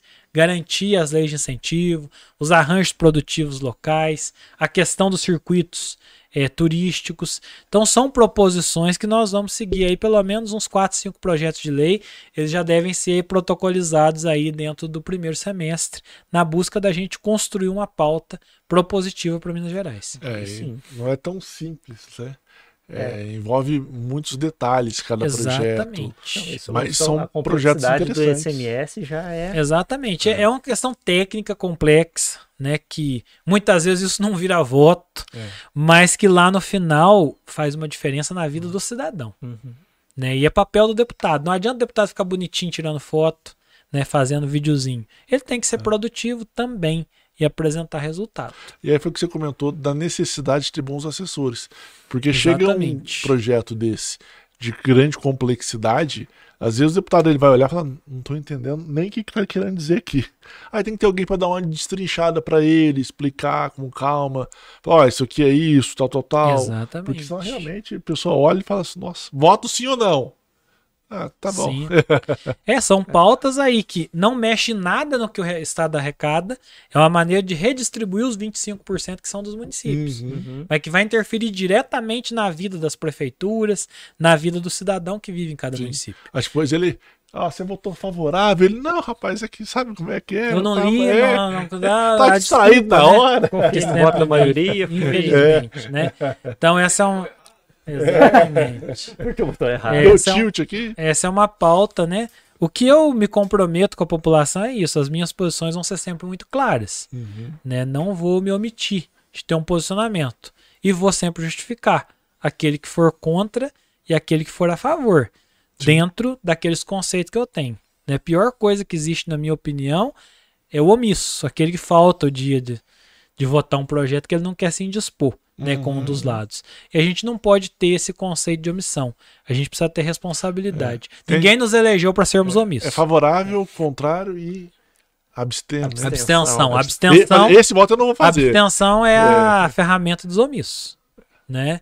Então, eu acho que a abstenção é um caso muito relativo é quando ele diz respeito a algo que seja de foro íntimo e que vai envolver é, algo muito próximo do deputado. Sim, é uma ferramenta sim. que, por exemplo, é uma legislação que vai, vai afetar alguém da minha família. É, né? Ou me beneficia. Ou me beneficia pessoalmente. Então, esse caso é uma questão é, que de fato eu não devo opinar. Uhum. Né? Porque aí é algo que seria até imoral da minha parte. Né? Uma, um posicionamento meu nesse sentido. Do contrário, eu entendo que é uma pauta que a gente tenha que, com uhum. certeza, opinar de uma maneira ou de outra. Rodrigo, uma, uma, curiosidade: os gabinetes são distribuídos pelo presidente, ou seja, no caso, agora pelo presidente atual, para o próximo já, ou na época que elege o novo presidente ele distribui os gabinetes? Não, ou é já, já é feito um processo agora. O que, que acontece? Quem foi reeleito tem a prerrogativa de continuar com o mesmo gabinete. Ah, ou tá. de entrar no sorteio. E aí, quem não quiser, né, na verdade, permanecer no mesmo gabinete, entra na regra de sorteio. Em tese, nós temos hoje é, alguns gabinetes que vão para sorteio. Quando é hereditariedade, por exemplo, o Cleitinho, o irmão dele foi eleito deputado, ele pode passar a suceder no mesmo gabinete. Hum, tá. É o filho da Celisla Viola pode continuar no mesmo gabinete. É, agora, no caso meu que estou chegando agora, Você eu tenho que cair no sorteio. O que não é tão ruim, digamos assim, porque não fica então dependendo do presidente. Não, não. Fala, isso... tirando esse que foi reeleito, os hereditários, eu tô na mesma sorte que o outro. Que o outro, exatamente. Tem alguns gabinetes melhores e outros menos, né? Mais, vamos dizer. não tão ruim. bons assim. Não tão bons. Né? Nós temos, acho que, quatro ou cinco gabinetes que não dão, não dão, dão vista para o centro da Assembleia, né? Então não tem janela. Por outro lado, o deputado tem uma porta é que ele entra e sai sem precisar passar pela frente do gabinete, uhum. né? É, os que têm janela, o deputado obrigatoriamente tem que sair pela frente. É onde estão ali os as pessoas na sala de espera, que eu não considero ruim, né? Eu acho que o deputado de uhum. fato tem que estar disposto a, a falar com as pessoas que estão ali para falar com ele. Ah, e sem janela ele consegue sair pelo fundo, Consegue, assim. tem uma possibilidade de sair pelo fundo. E eu tô torcendo para eu conseguir um de janela. Eu prefiro o ar puro. Vamos ver o que vai acontecer. Ah, ó, legal. Legal. É, é só, são conversas de bastidores assim que a gente não conhece, às vezes, e acha que é Essa eu não sabia baseado em, em prestígio com o presidente. É, não, na verdade não é, né? É somente lá o presidente tem um gabinete mais amplo, o secretário já tem um gabinete determinado mais amplo, mas os outros deputados têm a mesma mesma sorte, vamos dizer assim, na escolha. Já deve estar meio que na efervescência da, das composições. Você está sendo chamado ou tem a pretensão de participar de alguma comissão desde já? A gente já indicou no momento lá as nossas as nossas prioridades, né? Eu sou um professor, então tenho interesse, né, de ter a possibilidade de participar da comissão de educação. Fui presidente do SAMU, tenho essa relação com a saúde. Sou um defensor da segurança pública, principalmente no que diz respeito ao conceito das guardas municipais e das guardas regionais que têm surgido. Sou um municipalista, né? Venho da agricultura familiar. Então, ou seja, eu tenho uma amplitude aí, tenho a, a intenção de estar ou na comissão de Constituição e Justiça, na comissão né, de Gestão Pública ou na comissão de Orçamento, numa dessas três comissões, mesmo que como membro, né? É, vamos avaliar que, que os, né, vai, a mesa vai definir, mas eu tenho interesse sim de estar em alguma dessas comissões como membro, e as que eu não estiver como membro, de acordo com a nossa disponibilidade de tempo, a gente vai é participar mesmo que como ouvinte, como... É, o, é a chapa que convida? Na verdade, essa distribuição ela é feita é, pelo, é, pelo presidente da Assembleia, pela mesa. Ela é feita depois de eleita. E ela leva em, em consideração a proporcionalidade das bancadas uhum. e a garantia da representatividade, de modo que todos os partidos tenham assento é, nas comissões, né? que não fique deputado fora de comissão nenhuma. Então, geralmente a Assembleia faz isso ah, de uma então maneira muito democrática. deputado tem que estar numa comissão. Vai estar em alguma comissão. Entendi. Não necessariamente como presidente, que uhum. tem a prerrogativa maior, uhum. mas pelo menos como membro, vai estar. Todo deputado vai, a não ser que ele não queira participar de nenhuma comissão. Ah, ele tem o direito de não querer. Sim, tem a opção dele não querer fazer parte, né? Dele se abster de fazer parte de alguma comissão. Mas, né, todos que queiram, eu acredito que vão ter a possibilidade de participar. Sempre foi assim, eu não acredito que será diferente agora. Ah, que legal. É, porque realmente tem algumas que são obrigatórias, né? Na, na verdade, não é nem, são reuniões obrigatórias, né? Sim, as, é permanente, né? né? as comissões permanentes elas têm obrigatoriedade. A questão das sessões né, na Assembleia, elas, se você faltar, você é, cortado da, da remuneração do deputado. Então ele tem que ter uma produtividade. Nos últimos anos se inovou com a questão das sessões online, do voto online, é, que eu acho que é uma ferramenta que deve ser utilizada ainda uhum. para dar celeridade em alguns processos. Uhum. Eu acho que isso é bom, acho que isso é uma inovação que a pandemia deixou.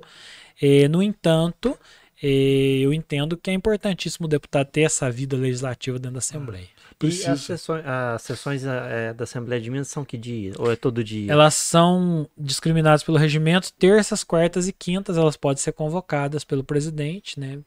Nada uhum. impede que se convoque na segunda e na sexta também. De forma extraordinária. É, mas as sessões ordinárias elas são estipuladas às terças, quartas e quintas-feiras. Acho que às duas horas, né? Isso. Às 14 horas. Ah, bem legal, né? Eu, eu, esse era um dado que eu não sabia. Briga pela gente, Briga pela Opa, gente. com certeza. é um compromisso nosso, né? São, são pautas importantes que a nossa região tem, segmentos né, que tem, essa. É, toda a discussão que a gente tem hoje, né? Igual nós estamos falando aqui né, no, no podcast que fala né, do papo de cripto, né? Um assunto, né, que embora ele primeiro ele vai ser tratado em esfera nacional, mas a regulamentação da, das criptomoedas uhum. e de uhum. toda essa questão aí, é, em algum momento vai passar pela Assembleia. Sim. Sim. Né? Em algum momento. É, a lei federal já tem. É, é. A gente vai discutir isso né, dentro até. É, de repente o BDMG daqui a pouco vai aderir a esse processo, vai, né, a partir do momento que o Banco Central tiver prerrogativa. Então vão ter ações. Né? Daqui a pouco o governo vai começar a adotar é. isso no, no meio, é, são questões que vão surgir nos próximos anos que têm relação com segmentos da sociedade Sim. que às vezes hoje não são colocados como prioridade, mas são questões que estão acontecendo já. Né? E na medida que você não tem regulamentação, é, o risco é muito maior, né? Uhum. Então são assuntos que não dá para fugir deles. Nós vamos ter que trabalhar mais cedo ou mais tarde vai acontecer. construir da melhor maneira, né? Como eu falei, tem gente desonesta até no mercado cripto. Né, tá. Que a gente vê Nossa. aí essa situação toda aí que, que lamentavelmente. E a notícia ruim ela vem com mais é, evidência. Reverbera, a, reverbera, reverbera muito. muito. mais que a notícia boa, né? Às vezes é. tem 100 pessoas boas e uma ruim, essa aí parece que todo mundo é ruim. Exatamente. Isso é verdade mesmo. Nossa, infelizmente. Bom, acho que é isso, né? Nossa, Wagner, você quer perguntar alguma coisa? Vai. Opa! Depois que virar deputado, a gente vai contar, conversar também. Vamos assumir o compromisso de estar aqui pelo menos uma vez por semestre. Né? Se a gente conseguir mais, sim. Fica à disposição a minha agenda aí pra gente construir. Claro, nossa, gente, maravilha. Logicamente que durante a semana deve ser um pouquinho mais complexo por conta da agenda de Belo Horizonte, mas as segundas e sextas é, a gente A gente pode... vai até mudar um programa para segundas. É. Aí, beleza, estamos à disposição. Falando mudar, como é que tá o processo de mudança para BH? Estamos organizando nossa. tudo, né? É um processo bem complexo aí. A família vai também, inicialmente? A princípio sim, minhas crianças são pequenas, né? Eu quero estar um pouquinho mais próximo. Ninguém vai de Gardênia, não, né? pois é. Nós temos que discutir as concessões das nossas. É, do transporte público eu do Estado. não ir, porque eu tive uma experiência não muito boa, mas já está se resolvendo, graças a é, Deus. É, mas tem que. É uma outra preocupação que Sim. nós temos, né? Porque quantas pessoas dependem do transporte público e, lamentavelmente, falar para você. Cada vez que você vai a Belo Horizonte, você tem um esqueleto de um ônibus queimado na margem da Fernão é. Dias, né? Geralmente da Gardênia. Então é algo complexo, a qualidade baixou muito nos últimos anos e nós temos que garantir, seja né, a ida da buzzer, seja né, da, das outras possibilidades de transporte, mas tem que garantir um transporte público de qualidade para o nosso cidadão. E a gente chega nesse ponto, só um pequeno adendo, numa complexidade, porque às vezes, não, não conheço a realidade da Gardênia, mas com a quantidade de diminuição de passageiros, ela acaba não conseguindo ofertar um serviço de qualidade como ela deveria ofertar. Exatamente. E aí na mesma negociação ela vai levar isso. Com Nossa, gente, eu não consigo manter. Será que o Estado vai ter que subsidiar? Será que não? Vai ter que trocar a concessão? Provavelmente. Não é, não é um assunto tão, tão simples de, ah, prefiro, tem que ter um ônibus bonitinho só. E a discussão de outros modais de uhum. transporte, né? Nós temos que falar aí da, Ferrovias. da ferrovia, nós temos a questão do, Ainda mais aqui, da é popularização estado... das linhas aéreas, da Sim. possibilidade de atender o interior. É uma série de fatores aí que nós temos que discutir, né? Por que, que o ônibus não está sendo mais interessante? É uma questão toda que vai ser, ter que ser uhum. discutida. Na medida que haja é um subsídio do governo, o valor da passagem vai cair, pode ser que se torne viável viajar de ônibus, uhum. né? Da mesma maneira que os outros modais aí do, do transporte ferroviário, da questão do transporte aéreo. Acho que é a maior malha ferroviária do país. Exatamente. É. Então tudo isso é difícil, mas vai passar é. por uma discussão muito grande aí nos próximos anos. Nós estamos num momento de transição. Sim, sim. Que nós vamos ver uma evolução muito grande nos próximos, na próxima década. Nós vamos chegar a 2030 com muita coisa diferente. Né? E nós temos que estar preparados para isso. Não dá para ficar com a cabeça de 1900 bolinha, não. Nossa, nós temos que preservar a nossa história, mas nós não podemos deixar de buscar inovação. É, e vai ter realmente muito. É só esse regime de recuperação fiscal já mexe em muita coisa. Exatamente. Né? Mexe no funcionalismo como um todo. mexe na parte de arrecadação. Sim. Esse já é um tema bem. É, e é momento de, gente, de rever isso. Faz 20 anos que eu ouço dizer que Minas Gerais está quebrada. É. Né? E vai continuar até quando? Como desculpa para não fazer, como uhum. desculpa para não investir, como desculpa para as coisas não acontecer. Então tem que chegar a uma solução. Né? Nós temos que chegar a uma solução. E nós estamos aqui. A partir de 1 de fevereiro, essa é uma missão nossa. Pelo menos eu tenho uma das 77 cadeiras da Assembleia. E essa missão eu tenho que levar ela adiante. Vou resolver todos os problemas? Jamais, né? Não serei é eu o salvador da pátria, mas o que eu posso garantir é que a minha parte será bem feita. Omissão não terá. Jamais. Né? Vamos estar tá aqui juntos. Não, maravilha. Rodrigo, obrigado Obrigadão, mais uma Rodrigo. vez pela gentileza e pelo comparecimento. É. Rodrigo, mesmo a gente falando que o Rodrigo pode pagar boleto, eu venho que sim. Brincadeira, o boleto não vai ter, não. Aparecer de novo, pode pedir música. Pode pedir música. Opa. Três vezes. Com certeza, é. estamos à disposição. Melhor que boleto, hein? Oh, com certeza. Mas é isso aí, né? Essa parceria é fundamental, a comunicação, e principalmente a comunicação alternativa, né, uhum. que a uhum. gente tem hoje através do podcast, num veículo convencional, nós não conseguiríamos ficar aqui quase duas horas, né, batendo papo. Sim. E é importante que as pessoas entendam isso, né? Tem que haver essa desmistificação da figura política, essa pauta, né, de pauta pronta. Eu, eu nunca gostei de pauta de entrevista. Eu acho que a gente precisa estar tá aqui à disposição para falar, para ser questionado, para ser confrontado, uhum. né, para que as pessoas conheçam quem é de verdade. Não dá para fazer teatro. Na política a gente precisa que as pessoas entendam qual é a realidade. É ligar uma câmera aí e falar com as pessoas aí diretamente. Exatamente. E mostrar ao que veio, mas mostrar também que realmente às vezes pode até rever posicionamento dependendo do, do norte ou de como caminha. Ninguém é dono né? da verdade, né? A flexibilidade é a melhor virtude que um homem tem de rever seus atos, de né, fazer meia culpa naquilo que tiver errado e buscar né, as alternativas e possibilidades. Uhum. Sem Nossa, maravilha, Rodrigo, maravilha. obrigado. Bom, posso caminhar para o encerramento? Sim. Wagner, obrigado. Você que está nos bastidores, eu esqueci seu nome. Gustavo, valeu. Rodrigo, obrigado mais uma vez. Marcelo sempre ao meu lado. Gente, eu vou dar os avisos é, que seriam no início agora aqui no fim, mas vou ser breve. O mais importante deles é para você se inscrever no canal. O segundo é você pode compartilhar esse vídeo com quem você quiser. O terceiro, se você gosta do conteúdo, você pode fazer uma doação pelo Pix. O, a chave é o e-mail, paposcripto.gmail.com, cai numa conta do Marcelo. Beleza? E mande sua sugestão do que, que a gente pode fazer com o dinheiro. É, tem uma que é pra gente é, tomar sorvete, né? Tomar Falar, sorvete. tomar um sorvete. A gente tá devendo essa, mas vai sair. Bom, eu acho que é isso, né? Somente. Somente. Muito obrigado e até semana que vem. Obrigado. Tchau, Valeu, tchau. gente. Tchau. Isso aí.